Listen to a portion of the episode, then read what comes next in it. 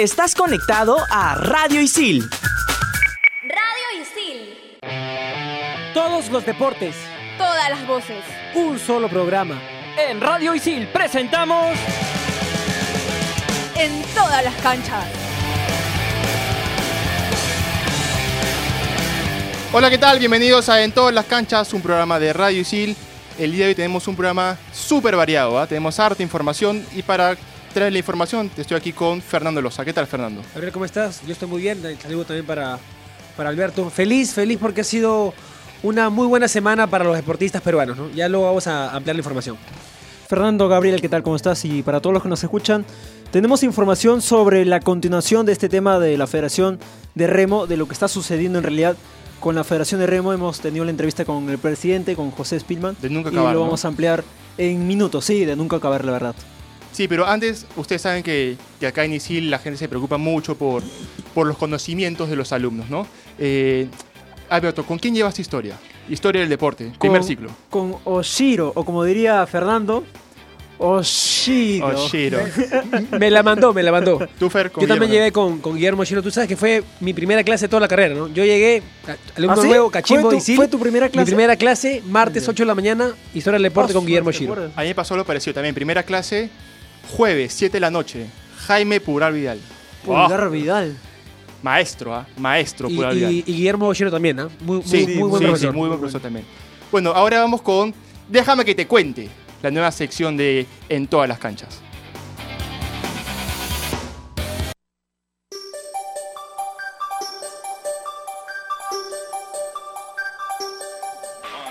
Abril de 1896.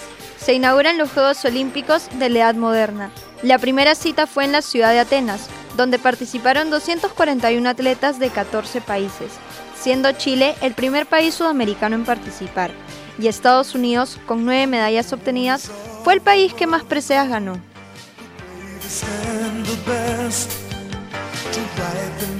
Estamos de vuelta aquí en todas las canchas. Fernando decía que esta fue una semana buena para deportistas peruanos, sobre todo en tenis, ¿no? En tenis que Perú le ganó 3-2 al Salvador por el grupo 2 de la zona americana de la Copa Davis. Sí, se le pudo ganar a, a El Salvador. el, bueno, esta serie se, se- se dio ahí en El Salvador. La ganamos por 3 a 2, sufriendo, pero al final pudimos conseguir la victoria, ¿no? Eh, por lo menos es una pena que, por lo menos en el país, en el Perú, o en televisión no se haya transmitido. Sí, es verdad. Porque es cierto, a través de internet se puede observar, se puede ver, pero la gente que tal vez esté en su oficina o que esté trabajando o que no, no pueda ver el partido a través del celular, no es una, es Pero una y- lástima, y, ¿no? habrá sido porque, Porque no se, ha, no se ha podido pero, observar. pero por falta de interés o por, o por el simple hecho que- de que no fue acá. Porque yo recuerdo que hace unos años no, sí, porque cuando sí se, transmitía acá. claro que cuando se desarrolla acá, por ejemplo en el Terrazas, que es siempre la sede, lo transmiten. La televisión lo transmite. Supongo, entiendo, creo, supongo que se debió lógicamente porque ha sido en El Salvador y tenía que comprar los derechos de, de, de- de- de la televisión que transmite en El Salvador porque es de local en realidad. Pero ha sido un tema, creo yo, más logístico, que de interés. Sí, capaz es eso, capaz. Pero capaz es eso, ¿no? volviendo al, al tema del, del juego en sí, eh, Perú le, le da vuelta a la serie. Sí. Porque Perú empieza perdiendo el día viernes.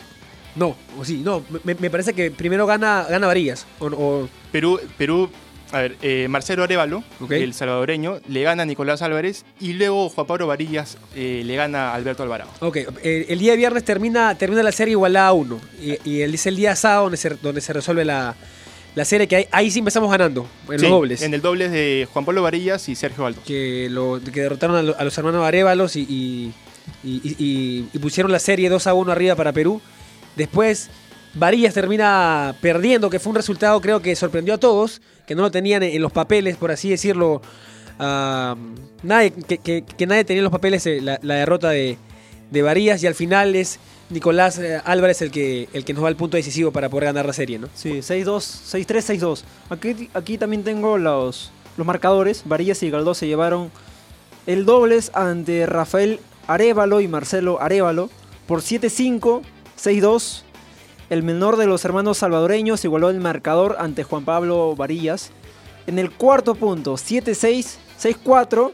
y 7-6. Eso hablando del día sábado, cuando Sí. ya la Eso serie fue- está claro, eso fue el 1-1, sábado, el sí. sábado Exacto. 2-1, 2-2 y bueno, al final el punto de Álvarez que, que nos da la victoria en esa serie sobre El Salvador. Ujú. Es, es interesante lo que viene haciendo Juan Pablo Varillas porque, si bien es cierto, no es un Lucho Horna, no, no, no, no, no está a ese nivel, pero, pero es, es muy joven y se mantiene constantemente preparándose afuera. Yo lo he visto haciendo tours en, en Turquía, siempre este, por Europa, Es siempre pre- preparándose para lo que queremos todos, ¿no? Llegar a la, a la zona, al grupo 1 de la zona americana y, y llegar a, a la Copa Davis. ha, ha- ha tomado con, con mucha responsabilidad, creo, el, el nombre, por así decirlo, de que ahora es nuestra primera raqueta, ¿no? En, que es la primera raqueta de, que representa al, al Perú. Claro, porque en principio era Dulio Bayugona, se retiró, no, no practica más tenis, eh, y ahora Varillas.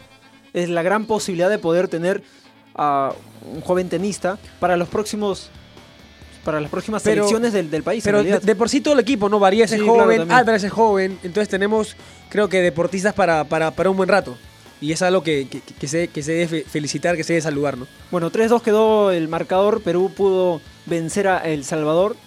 Y ya nos toca descansar un poco para el siguiente partido en, en Copa Davis. Seguimos, en en, esta zona. seguimos en, en la zona 2. En la zona, claro, sí, en la zona sí, 2 sí. en la americana. Es- la es- zona dos. esto es el camino al- a lo que va a ser la. O, o lo que debería ser la- el ascenso de Perú a, la- a la, a la zona Ojalá 1. se pueda repetir lo, lo, lo que se hizo hace unos años, ¿no? Que se, se ascendió a la, A la a, americana. a- a la Ah, zona no, 1. claro. a la claro. zona 1, pero lamentablemente nos costó mantenernos y, y descendimos rápidamente de, de esa zona, ¿no? Sí, ahora cambiando un poco de deporte, pasamos al atletismo, donde José Luis Mandros y Kimberly Ca- Cardosa llegaron al podio en el Gran Piso Americano de la ciudad de Concepción, en Chile. Sí, sí, es cierto. A ver, em, hace unos días, hace unos días, Gladys Tejeda participó en una competencia. Aquí tengo la información, vamos a, a registrarlo. Pero ¿cuál es la novedad? Terminó en el puesto 40. En el Mundial. Terminó en el puesto, en el puesto 40. No, Cuando in- en teoría... In- o sea, Cuando- a ver, cuando en teoría tendría que. eh, por lo menos estar en el puesto entre los 10 mejores. Entre los 10 mejores. Porque es una gran posibilidad de que Gladys Tejeda pueda estar en, en- en la me- eh, como obtener una medalla en los Panamericanos. bueno, pero, pero eso en teoría. ¿eh? Claro, en teoría. En teoría. Pero tampoco es que tenga la posibilidad y haya tenido una mala participación al terminar en el puesto 40. ¿Pero a qué se debe? ¿A, a una merma de ella en su rendimiento Ahora, o, su- ah, o- o porque también hay, Sí, a ver, hay, hay más atletas que, que pueden ir mejorando su... Precisamente en, la, en la Federación de, de Atletismo hay un problema porque desde el año pasado inclusive, cuando habíamos entrevistado a Yuri Labra, él nos indicaba que varios deportistas no tenían entrenadores. Me parece que Gladys Tejeda no tiene entrenador. Lo que ella se venía desempeñando en los distintos campeonatos era un entrenador aparte, que no era de la federación, pero al no tener un entrenador propio y al sí tenerlo de la misma federación, entonces la metodología del trabajo de lo que tenía su entrenador anterior, entonces puede variar ahí un- poco. Yo leía algunos comentarios de personas ligadas a, a, la federación porque está publicado en la cuenta de Facebook de la Federación de Atletismo y decía un poco, en resumen, ¿no? Eh, al terminar, terminar en el puesto 40, resume un poco de las capacidades que no tiene la federación al poder contratar técnicos para los deportistas. Porque si Gladys Tejeda termina en el puesto 40, más allá de que hayamos obtenido algunas medallas en estas últimas semanas y buenas posiciones, entonces si Tejeda está en el puesto 40 y Melchor también por ahí rondeando en esos puestos, que supuestamente entonces- son nuestras cartas más Claro, importantes. Que supuestamente en teoría son las deportistas que tienen mayor probabilidad de poder obtener una medalla en Lima. ¿Sabes a, a quién yo le daría un cachito? Soledad Torre. Soledad Clara. Ella también ha obtenido el... Que quedó en, en tercer lugar en el Gran Prix cierto, Americano sí. también en Chile en los 1500 metros.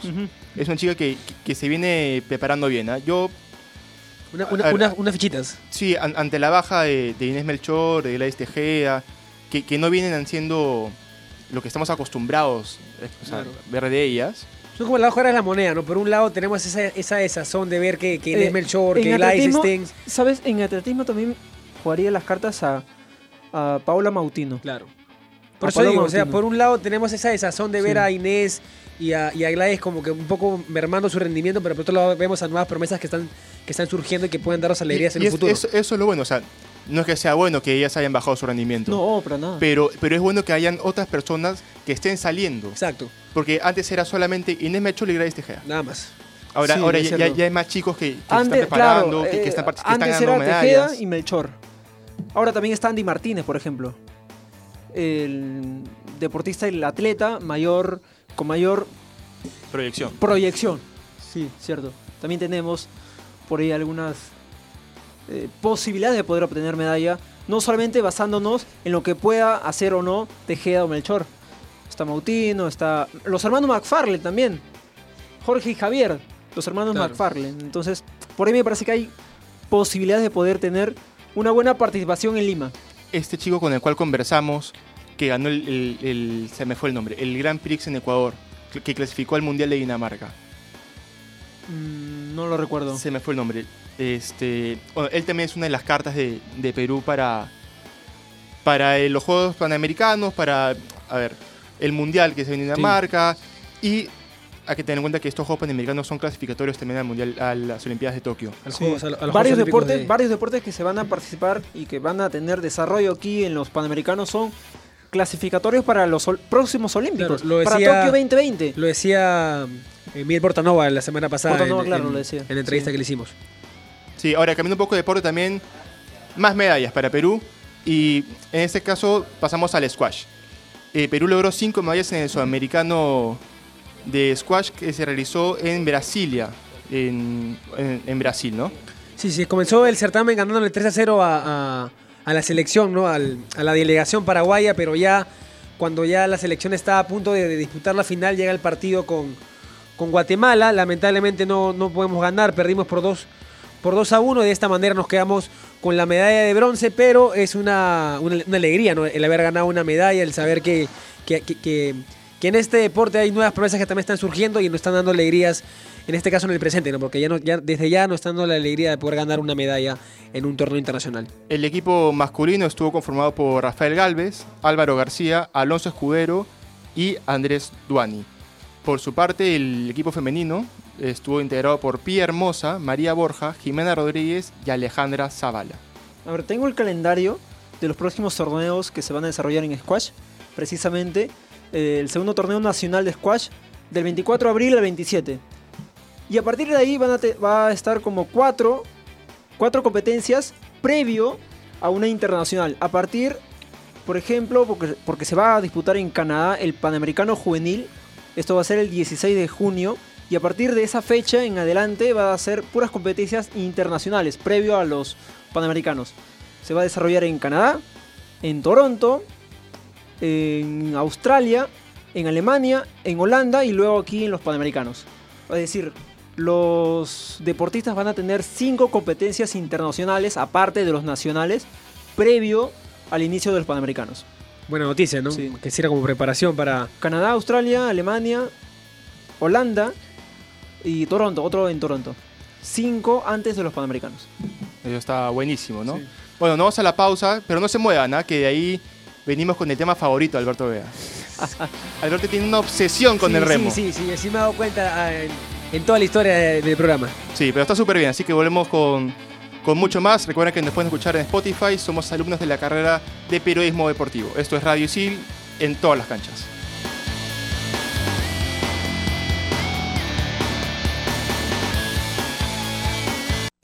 Radio Isil. Estás conectado a Radio Isil. Estudia animación 3D en ISIL, la única carrera en el país avalada por Studio Art de Hollywood. Estudia en ISIL y aprende haciendo. Aprende comunicación integral de la mejor manera, trabajando para clientes reales. Estudia en ISIL y aprende haciendo. Estás conectado a Radio Isil.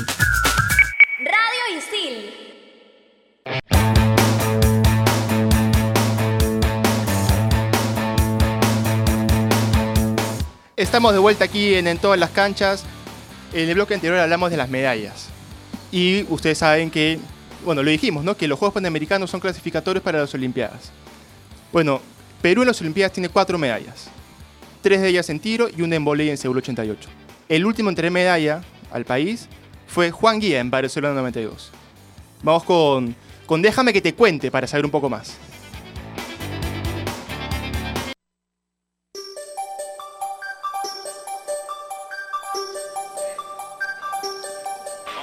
Abril de 1955. Nace el tirador peruano Juan Yea Yarur, campeón nacional del Perú en 27 oportunidades y campeón sudamericano en 1980 y 1985. Fue el encargado de traer la última medalla olímpica para el Perú, cuando ganó la medalla de plata en la modalidad de esquí en los Juegos Olímpicos de Barcelona 1992 uniéndose a Edwin Vázquez, Francisco Boza y la selección de vóley como los únicos peruanos en ganar una medalla en los Juegos Olímpicos. Ahí está, la historia un poquito, un, un cachito de lo Un que poquito, es un este, poquito. Un pequeño Juan apunte. Guía. Estamos a pocos días de su cumpleaños. Es el 23 de abril. Cerca. Está Cerca. Está, está cerca. Sí, Sí. y, tú, tú lo mencionabas a Gabriel que de las cuatro medallas hay, hay tres en, la, model- en, en el deporte que es tiro. Y justamente hay un clasificado ya a, a Tokio 2020 que es un tirador peruano, que es Alessandro de Sousa. Así que ojalá que nos pueda dar ah, una alegría, así como nos, nos la dieron tanto Francisco Boza, Juan Guía y en su caso Edwin Vázquez, que pudo ganar la, la medalla de oro, la más importante, Sí, Alberto. cierto. Algunos logros deportivos de Juan Guía. Fue campeón sudamericano en 1980, campeón sudamericano también en 1985, campeón internacional en Chile en 1991, otra vez en, en Chile, esta vez en el 93, luego vino la medalla de plata en el 92, después medalla de bronce en el Mundial del 97 y campeón nacional lógicamente aquí en el Perú 27 veces. Poquito, ¿no? seguido. Sí, poquito, muy poquito. Muy Sí, poquito. pero. Y de hecho, bi- bien decía Fernando el tema ese que de las, de las cuatro medallas, tres son de tiro. Y hubieron muchas esperanzas en, en Río, 2000 2016, cuando Pancho Bosa clasifica al- a las Olimpiadas y todo el mundo creía que era una esperanza de, de traer una nueva medalla. Finalmente no, no fue así, pero esperemos que en los Juegos Olímpicos de Tokio eh, podamos traer una, una medalla. Creo yo que va a ser complicado, pero tenemos una de las cartas más fuertes para en el país, que es el CER, ¿no? Sí, claro, el, El surf surf es, es, el, el- es el deporte bandera, por decirlo así. Eh, ok, el- mejor hecho imposible. es que, a ver, la, la gente ve mucho fútbol, consume mucho fútbol, pero el deporte que más alegrías le trae al país Es en los últimos años es el surf. Sí, sí, es cierto. Aparte, también tenemos la inclusión de karate, por ejemplo, en, el, mun- en, el- en- en los Olímpicos. Alexandra Grande tiene una gran proyección. Está en el puesto 2 del ranking mundial. Entonces, si nos proyectamos para los próximos Olímpicos, en el Tokio 2020, entonces, sumado a lo que puede hacer el surf, también me parece que en karate hay una posibilidad. Tal vez no de medalla de oro, pero sí tal vez en bronce o, o en plata, ¿no? Por ahí todavía hay que ver qué deportistas se pueden acercar a lo que pueda realizar Grande, Alexandra Grande, lógicamente me refiero, eh, en aquella oportunidad, en esos tiempos. Alberto, ¿te puedo comprometer con algo? Dile, Va a ser difícil, ¿ah? dale. Quiero, necesito, y creo que acá estamos todos de acuerdo, que vayas Ajá. y consigas algunas palabras de Alexandra Grande. Mira, te voy a contar algo. Yo hace un mes. Yo, yo, lo, yo lo sé, pero... ¿Tú sabías? Sí. Yo, yo no sé, a ver, cuéntame. Mira, mira. ¿No sabes? No, yo no Ya, sé, escúchame. cuéntame. Yo le escribí a Alexandra Grande cuando se fue a participar al Mundial a España, a Madrid, antes de que viaje inclusive. Para ser más exactos, el 6 de octubre le escribí. Eh, le dije, me das una... Porque ya la había llamado antes de escribirla, lógicamente. Ella me había dicho, sí, te, va- te voy a dar la entrevista y todo lo demás. Yo le escribí para poder reconfirmar. Y no me respondió. Hasta la fecha. Hasta la fecha no me responde. No, pero No responde. insístela. yo- No, sí, lo voy a insistir. mira, si me, si me traes palabras de Alexandra Grande, Man, vamos a la cafetería y te invito a un combo de Está cafetería. grabado, ¿ah? Está grabado. Está grabado. Grabado, Ya, está grabado, cerrado. Ahora, de acá cuando te lo pagues es otra cosa, ¿no? Pero, pero primero tráeme las declaraciones de Alexandra Grande. De acá cuando lo traiga también. ¿Qué? No digo cuando lo traiga, digo. Ah, ya, claro, claro. Sí. Claro. Eh, bueno, vamos a, cambiar un poquito de, de deporte, vamos a, a natación. porque Makina de Weber ha, ha batido tres récords nacionales. Ella participó en el Canadian Swimming Trials 2019, que se llevó a cabo del 3 al 7 de abril en Toronto. Ella es una, una nadadora que no radica aquí, radica en Estados Unidos, pero nada ahí representando a, a Perú. Esta también podría ser una, una carta para, para lo que se viene en los Panamericanos. Sí, sí, sí. A ver, precisamente hablando de los deportes que son clasificatorios para los próximos Olímpicos, en estos Panamericanos, por ejemplo, tenemos aproximadamente 22 deportes. 22 deportes que son clasificatorios para los próximos Olímpicos. Así es, así que vamos a pasar a la sección rumbo a los Panamericanos Lima 2019.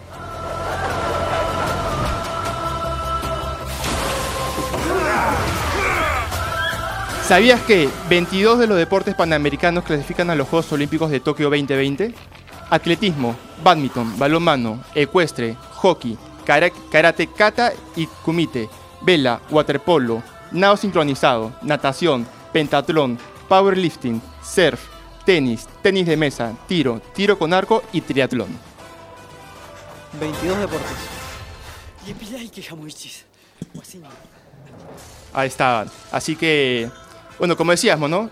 El surf va a ser uno de los deportes que, de que va a clasificar a, a, los competidores a los Juegos Olímpicos de, de Tokio. Creo yo que es, la carta de Perú en, en los Juegos Panamericanos y en los Juegos Olímpicos. Y hablando un poco de los panamericanos, también se confirmaron las sedes, ¿no? Para, para cada uno de, de los deportes. A, ver, tengo unos por aquí. En la Vía Deportiva del Callao se va a realizar la- todo lo que, que respecta al boxeo, a la lucha libre, a la lucha grecorromana, al taekwondo, al voleibol y al racquetball. En el Estadio San Marcos se va a realizar fútbol y en la Costa Verde San Miguel ciclismo de ruta, BMX, volei y playa, patinaje de velocidad, skateboarding, BMX y freestyle.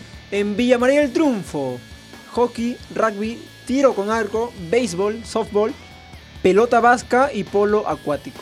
En la Viena se va a realizar el atletismo, natación, clavados, natación artística, ciclismo de pista, balonmano, judo, badminton, tenis de mesa, patinaje artístico, bowling y squash. En el Coliseo Eduardo Divos se va a hacer lo que es baloncesto y ecuestre. En la Escuela de Equitación del Ejército también ecuestre. Y en el Parque Kennedy aquí en Miraflores, atletismo, marcha y maratón.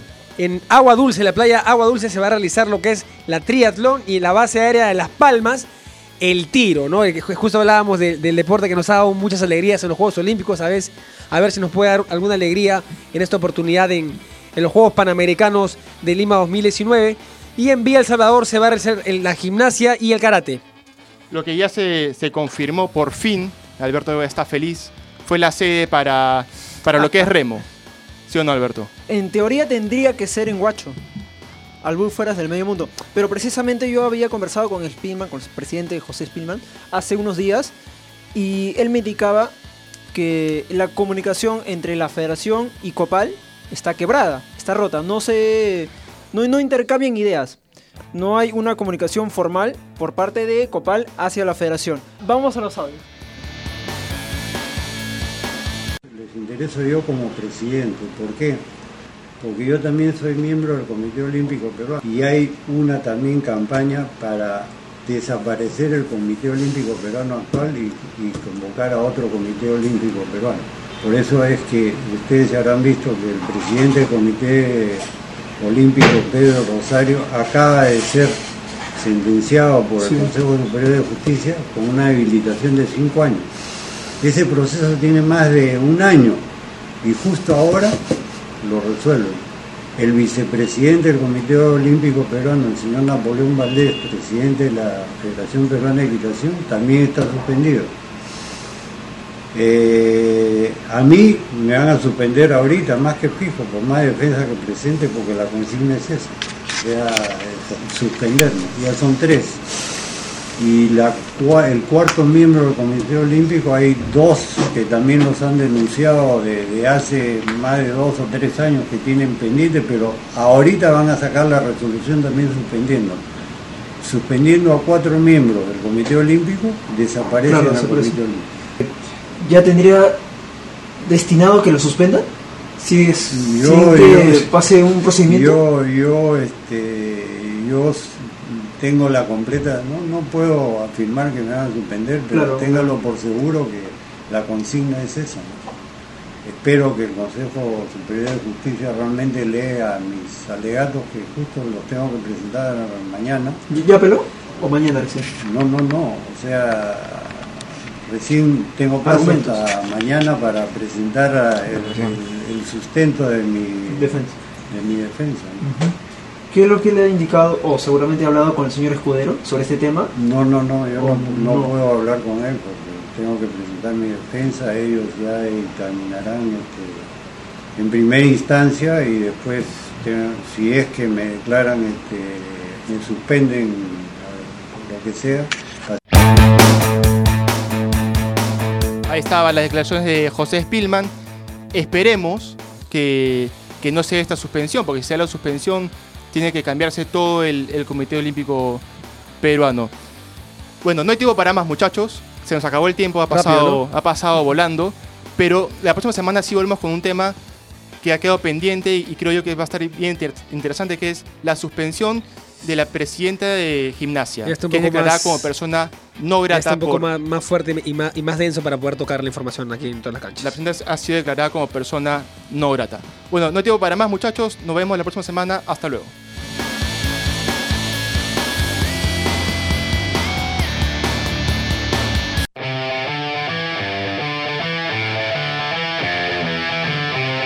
Radio Isil presentó En todas las canchas.